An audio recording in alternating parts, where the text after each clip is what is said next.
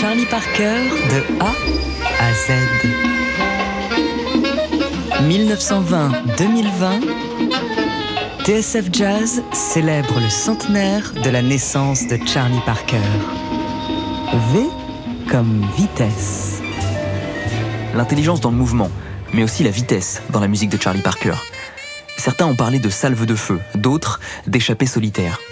Un soir, dans un studio de radio, raconte l'historien et critique Nathan Toff, un musicien saisit un enregistrement de Bird sur 78 tours et le fit tourner sur le plateau à 33 tours.